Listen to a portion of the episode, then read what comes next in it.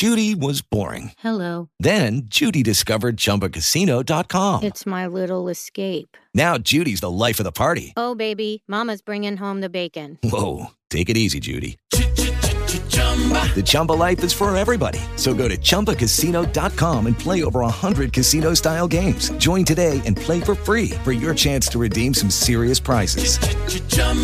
ChumbaCasino.com. No purchase necessary. Void where prohibited by law. 18 plus terms and conditions apply. See website for details.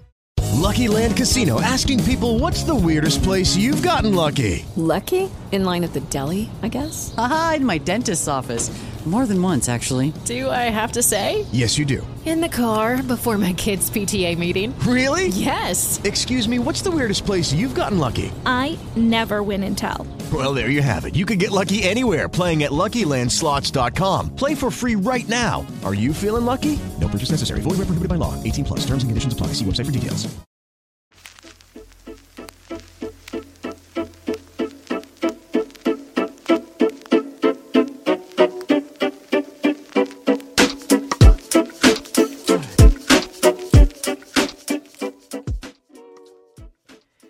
Bienvenido a AgroLife Podcast, episodio número 3.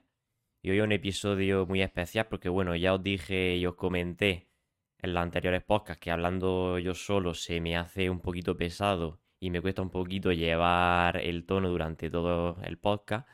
Así que, bueno, he decidido ya empezar con la ronda de entrevistas. Y hoy, como no, pues bueno, la oportunidad estaba clara, ¿no? Iba a ser para Georgiana. Ah, ya la habéis visto en muchos de mis vídeos, en mis historias en redes sociales. Así que creo que debería ser la primera. Y aparte, además, por ser mujer, creo que, que hay que darle un poquito de más valor porque hay que recordar que la mujer agricultora también existe, ¿no? Que es una profesión que se ve muchísimo enfocada al hombre. Cada vez más son las mujeres que están en el campo y se dedican a- al sector primario.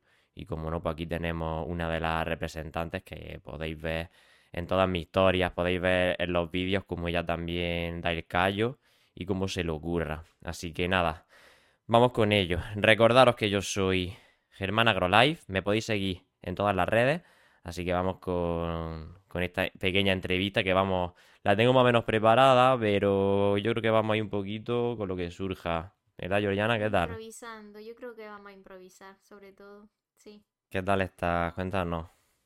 Pues nada, mm, darte las gracias por mm, haberme invitado y por ser la primera, por tener ese privilegio de ser la primera en entrevistar. Y sí, como, como decías antes, la mujer agricultora también existe y, y hay que darle su valor. Bueno, y en tu caso, un poquito especial, flipante, ¿no? Porque, bueno, aunque yo también lo hago, pero tú también, ¿no? Vienes de, bueno, eres profesora de inglés, tú eres emprendedora también, montaste tu propia academia, luego me contrataste a mí y quiero que nos cuentes un poco, que les cuentes a la gente cómo es eso de combinar dos trabajos, porque a mí me faltan las horas, pero yo creo que a ti te faltan muchas más horas del día, pero bueno, al final lo sacas adelante, así que cuéntanos un poquito cómo logras equilibrar el trabajo que lleva en la academia, dando las clases, con todo lo que hay que preparar. Porque hay que decir que yo también doy las clases, pero tú mm, me preparas mucho material y me facilitas mucho el camino, porque yo sí que paso más horas en el invernadero y cuando llego, entre comillas, eh, muchas veces tengo ya todo el guion y todo preparado para las clases y esto me ayuda muchísimo. Pero muchas veces también, bueno, la gran mayoría de las veces estás conmigo ayudándome en los pimientos, así que quiero que nos cuentes un poquito cómo, cómo lo haces, cómo lo equilibras y, y qué tal se te da eso. A ver, no es fácil, está claro que es un trabajo muy difícil. Llevo, llevo ya tres, esta es la tercera campaña y la verdad que eh, aunque en lo que tú decías, yo me centro más en la academia y, y voy de vez en cuando a la finca a ayudarte, pero sí que es cierto que em, es muy difícil. Mm, hay que reconocer las cosas, estoy, estoy un poco quemada, pero mm, también decirte que son dos tipos de trabajos diferentes. Con lo cual yo creo que es mm, lo que más me facilita las cosas, ¿no? Porque eh, el trabajo en la finca es un trabajo físico, estás ahí con las plantas, con tu huerto, porque en realidad mm, voy más, más, bien por el huerto que tengo allí, porque ahora mismo los pimientos están hasta arriba y no necesitan tanto trabajo. Y sobre todo el huerto, ¿no? Que hay que cuidar y hay que, sobre todo los tomates. Y hombre, el trabajo de la academia es un trabajo intelectual mm, que requiere otro tipo de, esfuerzo, que es un esfuerzo mental, ¿no? Entonces, mm, el hecho de ser dos trabajos tan diferentes puede que, se compaginen mejor porque mm, realmente necesitamos ese, ese mm, despejo, ¿no? De salir a la calle, de, estar en contacto con la naturaleza. Yo creo que sobre todo es lo que más me ayuda ahora mismo a, a seguir, pues, ser una pluriempleada prácticamente, ¿no? Claro, porque ¿Y cómo lo llevas? ¿Cómo lo llevas tú, por ejemplo? Hombre, a ver, yo sé cierto que desde mi punto de vista yo llevo un poquito más la carga, por así decirlo, psicológica del invernadero, ¿no? De la finca. También en parte la carga psicológica que conlleva las clases y la, la academia, pero sí que tú al ser la directora pues te encargas más de esa faceta y la carga de más estar en contacto con los padres, hablas con los padres de la academia, pues tú te la llevas tú más, ¿no? Pero bueno, sí que era lo que tú que me comentabas, ¿no? Yo opino un poquito igual, es decir, mm, sí que te ayuda eh, el invernadero, es un trabajo muy agradecido. Eh, eso quiere decir, ¿por qué? Pues porque ahí realmente tú eres tu propio jefe. Cuando tú eres tu propio jefe, cambia todo. A veces puedes tener, digamos, más ingresos, menos ingresos, pero al fin y al cabo el tema de esa tranquilidad de estar en lo tuyo, ves tu trabajo como sale adelante, pues es muy satisfactorio. Y aparte, pues bueno, estamos hablando de que estamos trabajando con plantas y estamos en un entorno que es, mm, entre comillas, más amigable, ¿no? No está entre medio de, en medio de cuatro paredes ahí encerrado, entonces cambia mucho, ¿no? Entonces, ese contraste, ¿no? Que hay de, un trabajo al otro, yo creo que es la clave que hace que, que lo llevemos adelante. No sé si a ti te pasa, a mí, por ejemplo al fin del día es como que llega un tal agotamiento, porque por un lado tienes eh, la cabeza chicharra de, de, tanto pensar, de explicar y demás, y luego por un lado también el, el desgaste físico, ¿no? Entonces a mí me gustaría que nos dijeras cómo haces para aguantar eso, hacer deporte, creo que le cuente un poquito a la gente que si hacen hincapié en algo en especial, porque para no llegar con ese, con ese cansancio tan extremo al final del día. Eh, alguna dieta especial, hacer deporte en concreto, no sé. Cuéntanos un poquito a la gente que nos está escuchando que, cómo lo haces. Eh, en, principio, mm, el hecho de compaginar estos dos trabajos, sí es verdad, mm, es lo que tú dices, requiere esa carga psicológica y luego también físicamente, pues en el invernadero, pues tienes que rendir, ¿no? Y sí es cierto que el ejercicio físico diario hace que, que ayude un poquito tanto, tanto ese estrés psicológico de estar en las clases, de atender padres, de solucionar problemas en la academia, mm, de alguna manera se apacigua por, por el tema de, de hacer deporte, ¿no? Que el deporte es necesario. Yo entreno durante todos los días, aunque sea 30, 45 minutos al día, ese, ese tiempo es para mí. Incluso hasta 10 minutos, que te he visto yo ahí, aunque sea 10 minutos. Sí. Eh, ese tiempo es para mí. El deporte es medicina, sobre todo el deporte de fuerza. Y luego, pues claro, lo combino con una dieta equilibrada, que en realidad por eso mismo tengo el huerto que tengo. Y tú sabes que para mí la nutrición es una de las cosas más importantes. Mm, me encanta, ¿no? Eh, leo muchísimo sobre la nutrición, me encanta el tema de, de, cuidarme y, y, claro, yo creo que mm, sobre todo es eso, es lo que realmente me ayuda a darme esa energía, el deporte y combinado con una buena dieta, que claro, pues todo, toda la verdura y todas las cosas que, que estoy comiendo, que es, es, es cosa, es sin aditivos, sin pesticidas, sin nada raro, ¿no? Mm, es lo que realmente nos ayuda a mantenernos muy activos. Claro, eso es clave. Yo mm, opino igual, es decir, si tú necesitas estar activo, estar sano, fuerte para poder llevar todo el trabajo adelante, como en este caso el trabajo del invernadero, que todos sabemos que es un, trabajo muy demandante, ¿no? Un trabajo muy... que requiere todo el esfuerzo, ¿no? Y requiere también muchas horas de, de sacrificio, pues hay que estar sano, porque si no sería muy, muy complicado. Y aparte un, trabajo que te va desgastando mucho. Y bueno, a todo esto yo también le sumaría mm, el descanso, ¿no? Un buen descanso es muy importante durante toda la semana, para intentar no, irte tarde a la cama, dormir al menos tus 7 horas diariamente pues, para, poder rendir, ¿no? Entonces yo creo que esto sería, sería claro, el descanso es vital. Si, yo creo que si no dormiría entre entre 8 y, y 9 horas al no, no estaría bien. Mm, yo pienso que sobre todo si tienes doble trabajo, si tienes doble, doble trabajo mm, también tienes que tener un buen descanso, con lo cual mm, si eso lo llevas mal, pues yo creo que de nada te sirve la dieta y el ejercicio físico.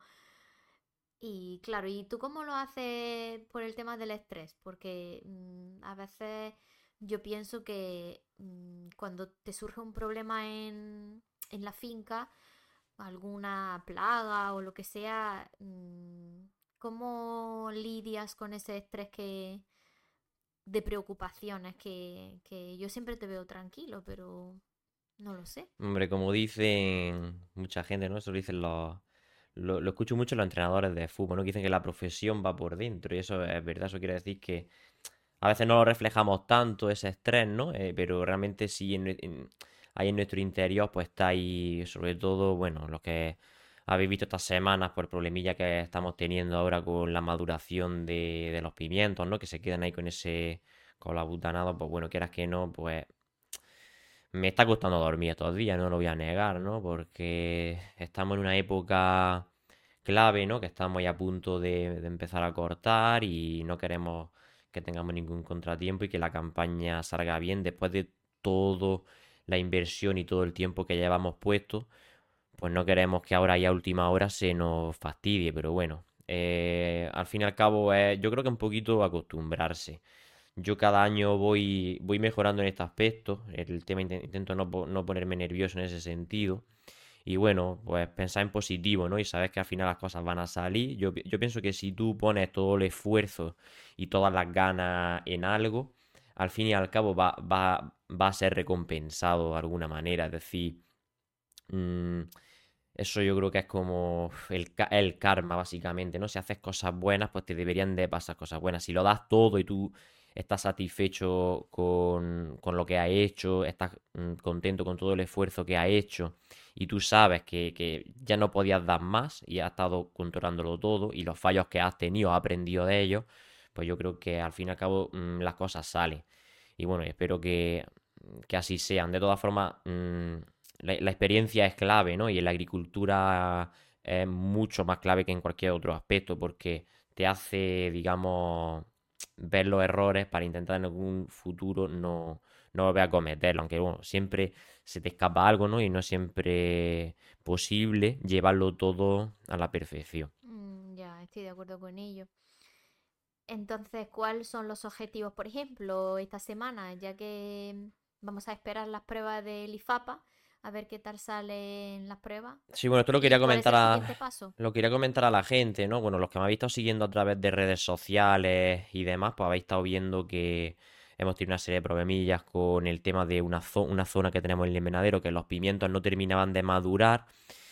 Y bueno, esto se podía deber o bien al famoso virus del pulgón, ¿no? El famoso Pepper Vein Yellow Virus, que es un, virus que se transmite sobre todo a través del pulgón, que te pica la planta y ya y sistémicamente pues, inocua el virus. Y, y produce como digamos un, avenado ¿no? en los pimientos, hace que no terminen de madurar, se quedan como anaranjados y en fin, este es el principal problema que pensamos que puede tener nuestra plantación. Pero yo mm, soy muy reacio a esto. Todos los técnicos me, me, lo dicen, me dicen que es el virus del pulgón, que no hay ninguna duda. Pero yo tengo mis dudas. ¿Por qué? Pues porque en esa zona no hemos tenido plagas de pulgón. Dicen que han podido llegar el pulgón alado, posarse, picar, pero realmente no hemos tenido pulgón, hemos tenido alguna planta, pero totalmente al, al otro lado de- del invernadero. Es decir, es muy raro que mm, haya picado. Entonces, yo lo achacaría más, que en un momento lo pensé, al virus, eh, al Tomato Chlorosis Virus, que es el- el virus de la clorosis del tomate, que lo transmite la mosca blanca. Y sí es cierto que en esa zona hemos tenido algo más de incidencia de mosca blanca. Y luego que Pero tienes ahí los tomates del huerto. También es cierto que los tomates del huerto están algo más cerca, pero bueno, no lo achacaría totalmente a eso. Es decir, yo lo achacaría más en sí a la mosca blanca, no, no a, lo- a los propios tomates que tenemos nosotros dentro del invernadero, porque eso es insignificante, que no podría ser descartable. Entonces mi pregunta es, eh, ¿por qué en la zona donde tenemos los tomates, los líneos que mm, tenían supuestamente ese virus ya están rojos? Claro, ahí es ¿Qué donde, i- explicación ahí, es donde iba yo ahora. Mucha gente y gente muy especializada que sabe y entiende bastan- bastante del tema, mucha experiencia ya técnico y demás, me están diciendo que puede que, puede que sea varietal. ¿Esto qué quiere decir? Porque a las plantas, mm, sobre todo a las plantas de última generación, ya le añaden tanta resistencia que, pues bueno, puede causar, ¿no? algún tipo de irregularidad pues, en el desarrollo de las raíces, en el desarrollo de, de la planta en sí, en el crecimiento. Entonces puede ser que sea varietal.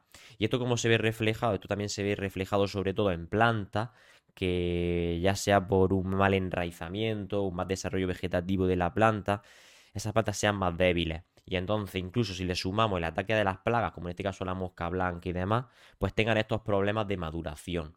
Entonces, puede ser que en sí no sea ningún virus, pero sí puede ser que sea alguna deficiencia, ya sea pues en desarrollo de raíces, en desarrollo vegetativo, o bien eh, en desarrollo general de la planta, un estrés producido por factores también de clima, de humedades altas, cambios bruscos de temperatura, y entonces produzcan e- este problema eh, en la planta. Entonces, no podríamos descartar ninguna posibilidad.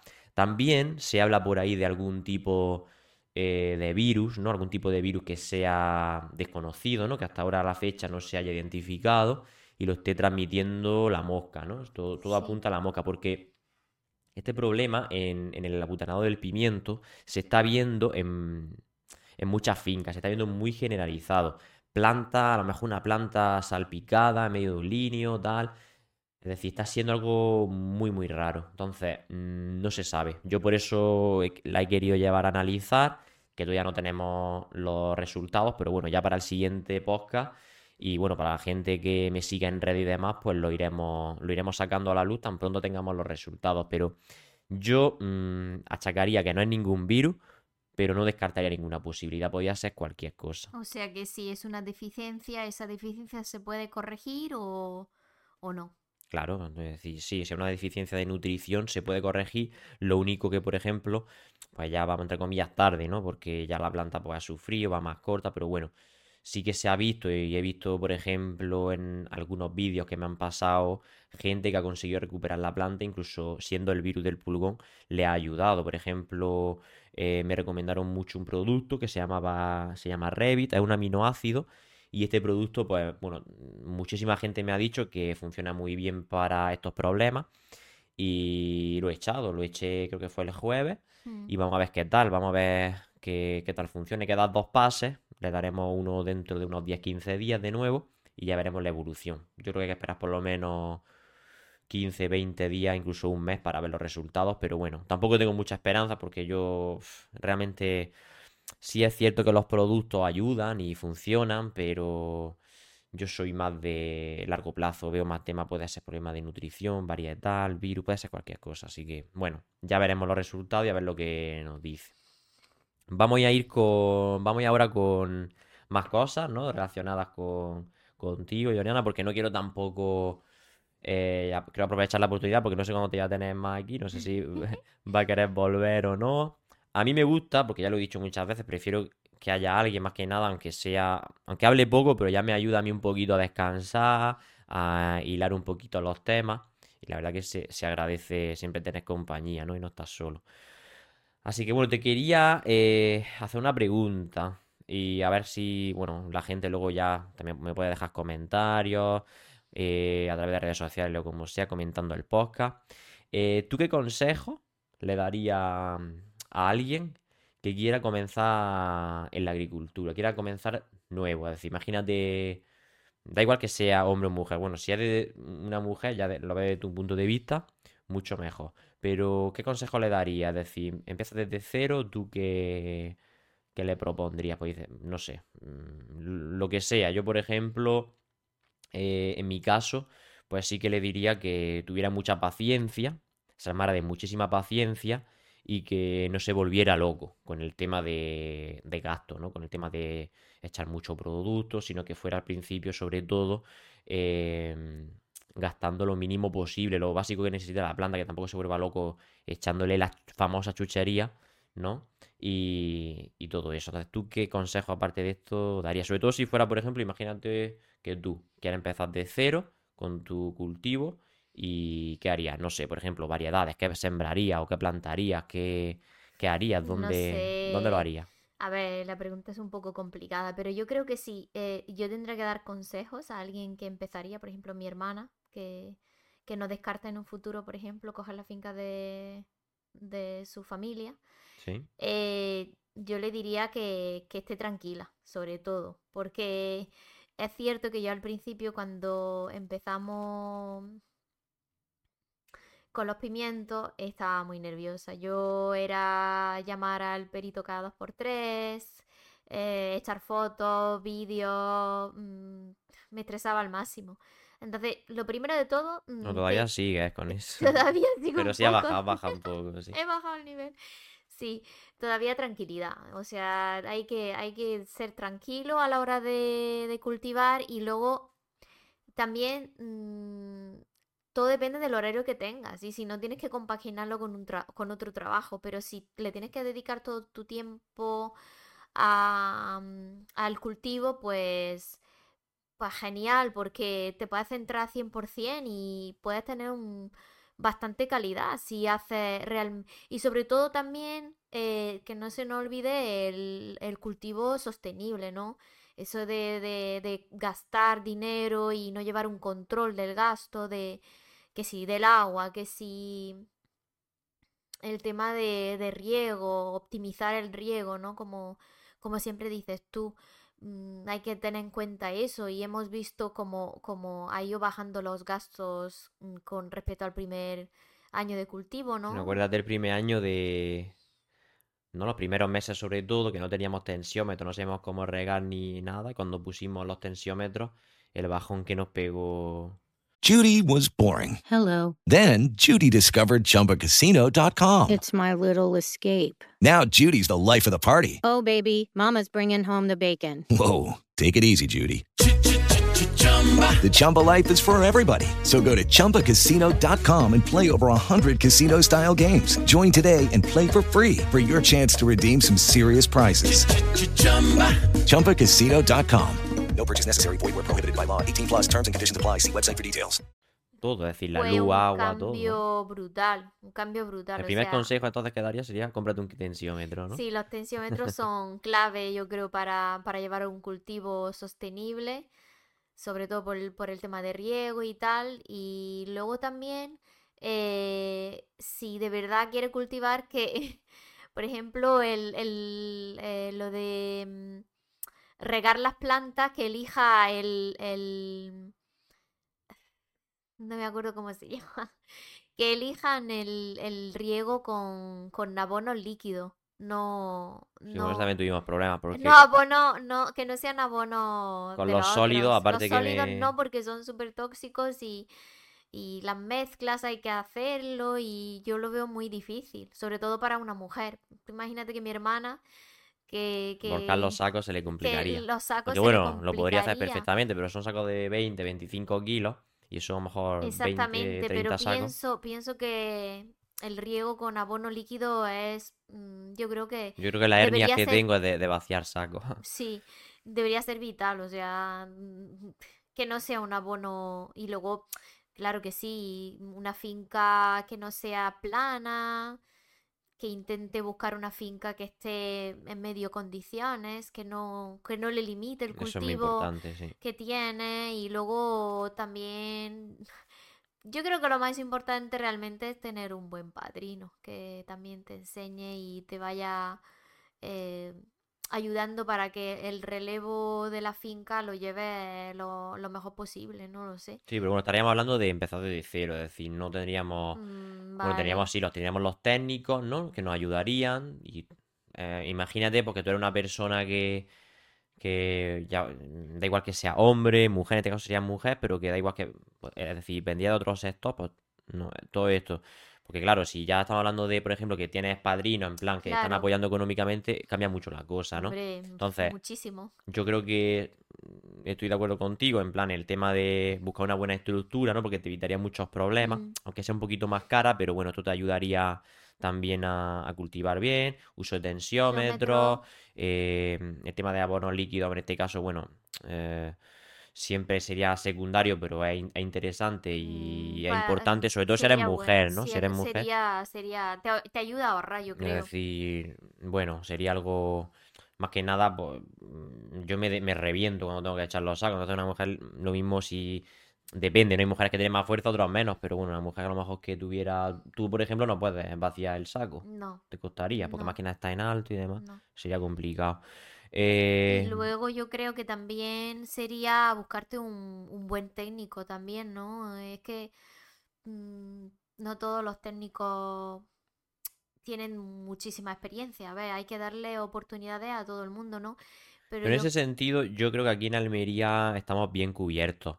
Yo pienso que mm, Almería en sí, es decir, uno de sus grandes éxitos es la gran formación de todos los técnicos, ingenieros agrícolas, agrónomos, es decir, hay muchas variantes, pues bueno, en fin, todo el personal que se dedica, el personal técnico que se dedica a la agricultura en Almería, de mi punto de vista, yo pienso que uno de los eh, sectores que mejor formados están, me arriesgaría a decir a nivel mundial, ¿no? Porque está clarísimo que Almería es un referente en el tema de la agricultura y no solo eso, sino que además si le suma eh, la experiencia, porque no es solo el tema de la formación académica que tengan los técnicos o todo la- el personal que rodea a- al sector de la agricultura intensiva en Almería, sino es también la experiencia previa, que es muy importante. Entonces, se combinan dos cosas, se combina experiencia, porque la gran mayoría de técnicos tienen algún familiar, incluso son agricultores a la misma vez, incluso también se les suma que a lo mejor han estado trabajando de lleno directamente en la agricultura y luego han estudiado, en fin, están mm, totalmente mm, conectados. Experiencia de agricultura de muchísimos años, de, mm, de muchos años, con las nuevas titulaciones, la nueva formación, todos los estudios nuevos que hay a nivel mundial se suma. Entonces yo creo que esto no existe en ningún otro país del mundo a tan gran escala, ¿no? Es decir, yo creo que si te vas, por ejemplo, no sé, a otras potencias mundiales donde se cultiva, véase, pues no sé, desconozco China, ¿no? Pero China también es un, un gran fuente de agricultura, es decir, en, todos los cultivos, Sudamérica. mm, est- Estoy seguro de que no hay tantas familias y tanta formación y tanto número de técnicos como lo tenemos aquí. Porque allí son más, a mejor, un, ahí como lo llaman, un patrón, ¿no? Un terrateniente tiene a lo mejor cientos y miles de hectáreas. Y aquí hay desde mm, agricultores que tienen 5.000 metros cuadrados, agricultores que tienen sí. también 100 hectáreas, incluso más. Es decir, hay tantos agricultores, tantas familias y tantos técnicos que eh, el nivel de, de progreso y de aprendizaje es brutal en comparación con otros países. Y eso lo hace, lo hace único. Entonces, en ese sentido, es, es difícil que te encuentres, ¿no? Un, un mal técnico, que te encuentres alguien que, que no sepa, ¿no? Es decir, todo el mundo tiene unos conocimientos, es decir, el, el nivel de conocimiento es tan alto que en cualquier almacén de suministros, cualquier técnico que vaya, cualquier cooperativa, siempre va a tener un asesoramiento muy, de muy alto nivel, ¿no? Siempre obviamente habrá gente, pues, con más o menos, pero siempre te va a encontrar un Mm. nivel muy alto, ¿no? También el tema de llevar un cuaderno, un, un diario donde apuntes todo lo que realmente haces, mm, me refiero, mm, y si puede ser digital mejor todavía porque puedes aportar fotos para ir mejorando, eso ¿no? ya Para... estamos prácticamente obligados a llevar el tema del cuaderno agrario, pero eso es más bien un tema de registro de, de productos. Pero que sí, obviamente, un tanto control de gastos, contabilidad y control de lo que vas haciendo día a día para que no se te olvide, eso es, eso es clave. Te quería preguntar, Georgiana, más cositas. Vamos a ver, eh, esta es buena y esta creo que se la voy a hacer a todos los invitados que vengan por aquí. ¿A qué plaga le temes más? ¿A qué plaga en, tu cultivo? ¿A la mosca blanca? ¿A, al creontiade? Yo, últimamente el creontiade es el que más me mata, pero a ti, ¿cuál es? A mí el pulgón. El pulgón. Sí, el pulgón. No ¿Por sé qué? si tiene otro nombre técnico, no tengo ni idea, pero eh, eh, gracias a Dios este año no hemos tenido ningún, ningún episodio de pulgón, como yo digo. Y si ha sido, lo hemos detectado a tiempo y, y le hemos puesto solución rápido. Pero pienso que el pulgón es lo que más enfermedades transmite y peor deja la planta. Yo es que lo veo, yo he visto mm, fincas con pulgón y, y- y es que las plantas se quedan muy muy mal. Aparte que no, luego no se puede aprovechar el fruto ni nada de eso. O sea que, y luego que huele fatal. También huele fatal. Es muy agresivo el pulgón, la verdad que se extiende súper rápido. Se extiende muy rápido y sobre todo si hace calor, si, si te descuidas, si eres de los que no va mucho a la finca, pues a ver, mucho a la finca. Una persona que no dé sus vueltas como tú lo haces todos los días, por todos Casi los, todos los días, casi todos los días. por todos los pasillos posibles, revisándolo todo, obsesionándote con todo, pero Ojo que hice una encuesta en Twitter, no en, en Instagram, y pregunté, ¿no? Es decir, si erais este tipo de personas que va, por ejemplo, todos los días sin descanso, llueva, truene, da igual, va de vez en cuando, o luego hay- o era el, el que va al, al bar. Y hubo, hubo alguno que me puso que, que era de los que se van al bar. Esa gente, si me estáis escuchando, quiero que me digáis cómo lo hacéis, porque vamos, así es complicado salir adelante, ¿no? Pero no, sí que la gran mayoría dijo que que van. que van casi todos los días o incluso la, la- la gran mayoría también dijo que todos los días, ¿no? Y eso también es una clave del éxito, ¿eh? Ojo, de los agricultores y la agricultura almería. Porque yo a Y raíz luego te da tranquilidad, hombre, te da esa tranquilidad que tú te has ido, te, ha- te has dado tu paseo, tú, revi eh, tú has revisado lo que has tenido que revisar y tal. Sí, te Y si encontrar has algo, visto sí. algo raro, pues ya lo tienes en cuenta, no sé, para la semana Es siguiente. algo de lo que yo me di cuenta, ¿no? Y voy comparando, ahora que estoy más en redes sociales, en el tema de- del agro y demás, es que eh, eh, en Almería es impresionante, ¿no? El, el nivel de dedicación que hay a, la agricultura, ¿no? En comparación con otros países que también lo hay, pero es que en Almería es ya un nivel. Por eso yo...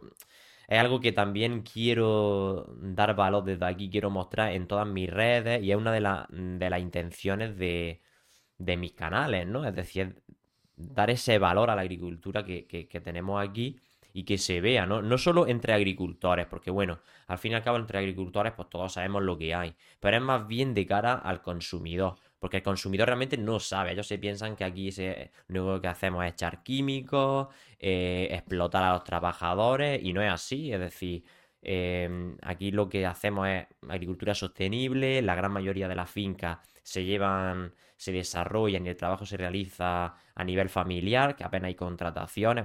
Obviamente sí hay que contratar gente, pero en general las condiciones son buenas. Entonces, obviamente ovejas negras y en todas las familias. No te digo que haya, gente pues, que haga las cosas mal, ¿no? Pero eso pasa en, en todos los sectores y es inevitable. Pero en, en rasgos generales, a, nivel, a nivel general, es, mm, vamos, yo pienso que mm, hay que darle muchísimo valor a lo que se hace aquí.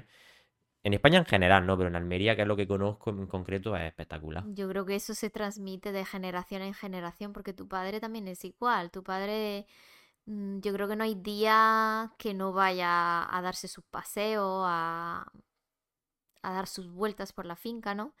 Yo creo que eso, eso se transmite de generación jubilado, ¿no? Ella se jubila y él tiene que ir a ver los exactamente pimientos. generaciones de, de generación en generación. Yo creo que es algo que, que eso, mm, una costumbre que tenéis. Ya está.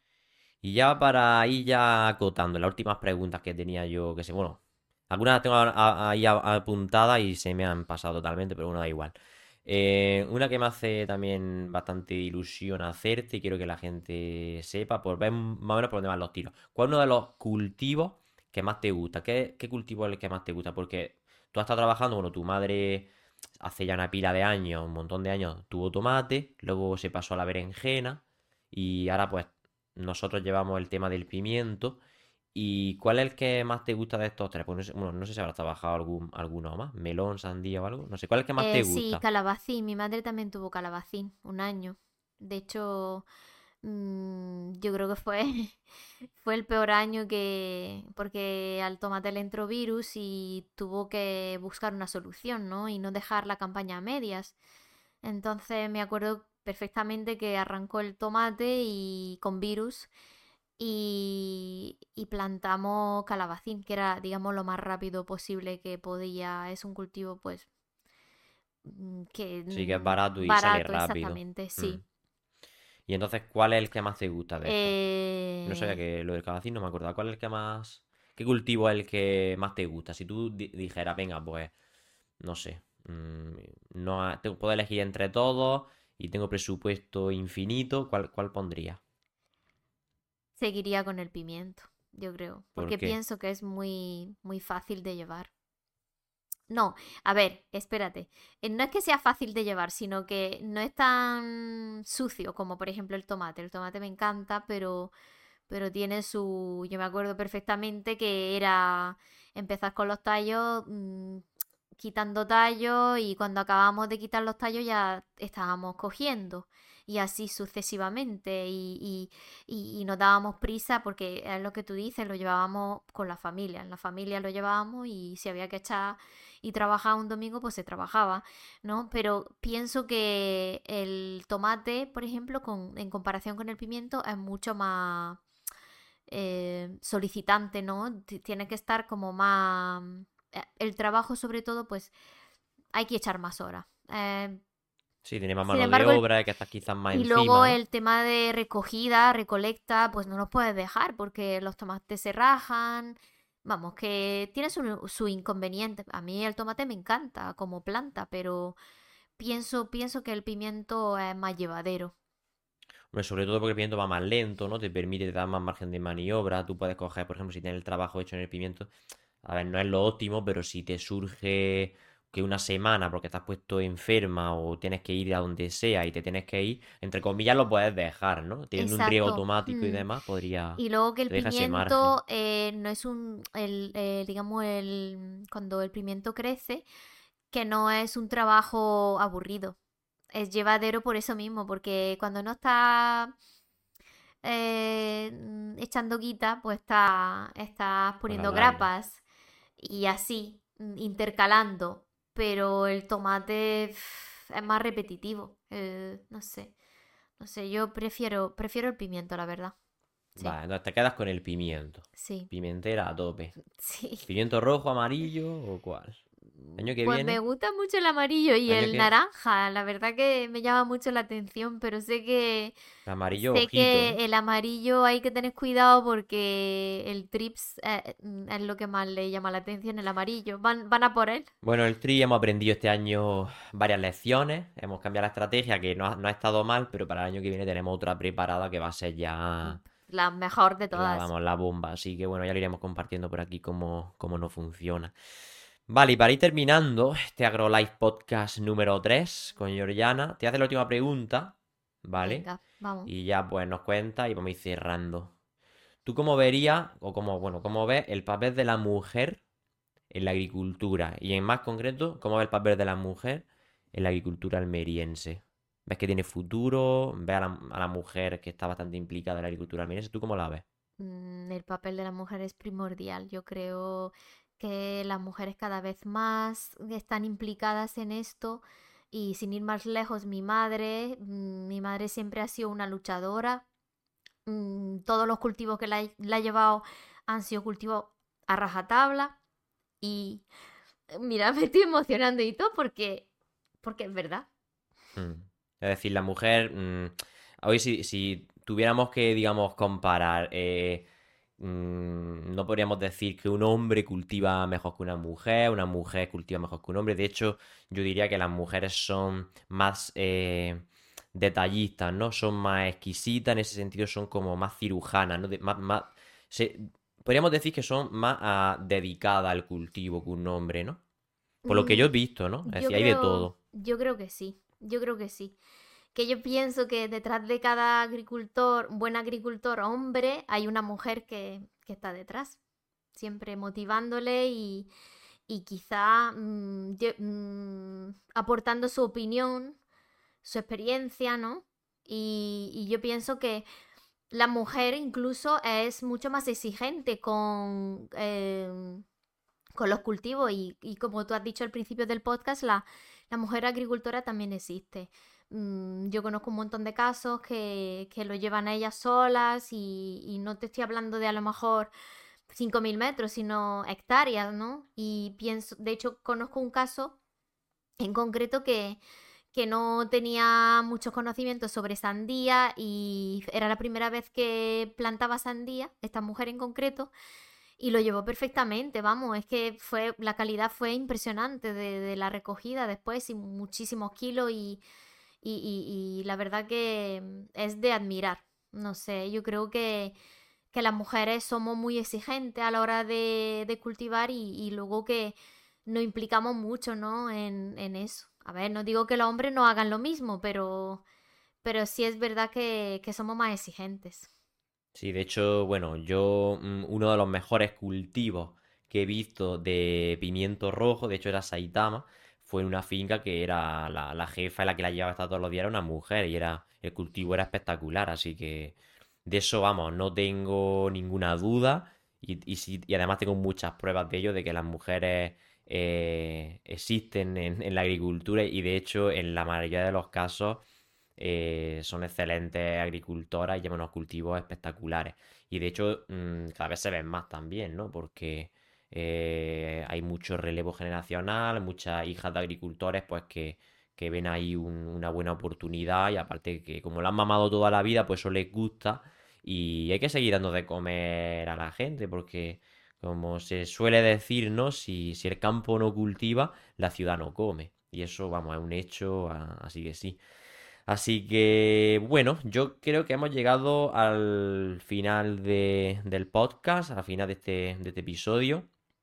Al final no lo ha hecho nada mal, ha estado muy bien, ha hablado muy bien. sé, Estaba diciéndome que no pero me he quería... emocionado porque es verdad que, que, que la mujer existe en la agricultura, claro que sí. Y sin ir más lejos, tu madre también. Tu madre Claro. ha llevado plantaciones de habichuelas y la ha llevado mm, súper bien Bueno, mi madre, mi madre es otra, impresionante, impresionante. otra persona que haremos entrevistas, hablaremos con ella aquí porque tiene que contar mucho y también quiero darle mucho valor a, a- a todas esas personas, esa gente que del campo, ¿no? De toda la vida que ha estado luchando y ahora nos ha dado todas estas facilidades que tenemos nosotros y que hemos recogido y que en cierto modo es uno de los éxitos Exactamente, es, admiración por, por esas mujeres que, que siempre han estado detrás de los cultivos, porque también, mm, hombre, hay, aquí hay muchísimas familias que lo lleva el hombre y la mujer, entre los dos, ¿no? Pero yo pienso que la mujer mm, es mucho más exigente, está allí y, y al fin y al cabo tiene su, su, su palabra, ¿no? Y, y su opinión. Al fin y al cabo, no lo sé, yo lo veo así. Totalmente de acuerdo.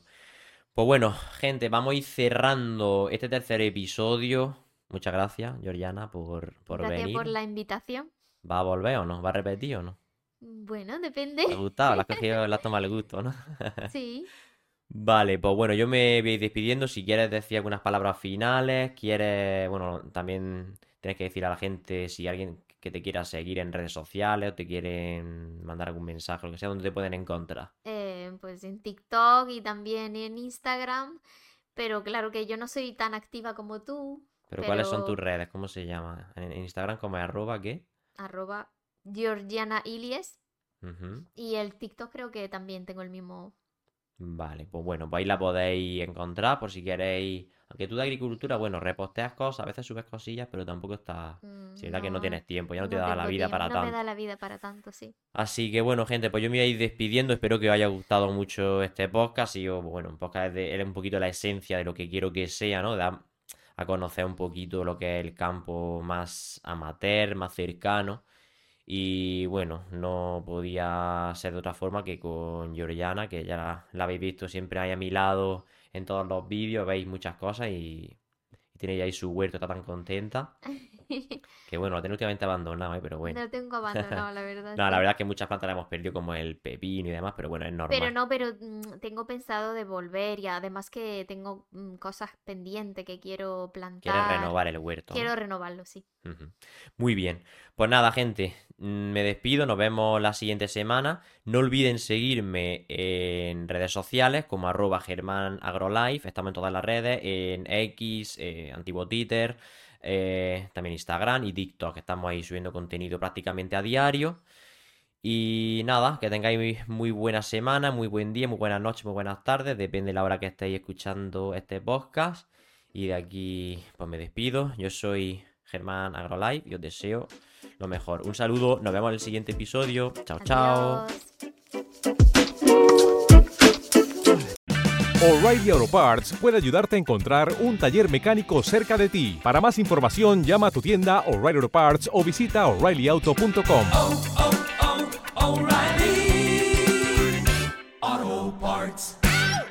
Dale más potencia a tu primavera con The Home Depot. Obtén una potencia similar a la de la gasolina para podar, recortar y soplar con el sistema OnePlus de 18 voltios de Ryobi desde solo 89 dólares. Potencia para podar un tercio de un acre con una carga. Potencia para recortar el césped que dura hasta dos horas. Y fuerza de soplado de 110 millas por hora. Todo con una batería intercambiable. Llévate el sistema inalámbrico OnePlus de 18 voltios de Ryobi. Solo en The Home Depot. Haces más. Logras más.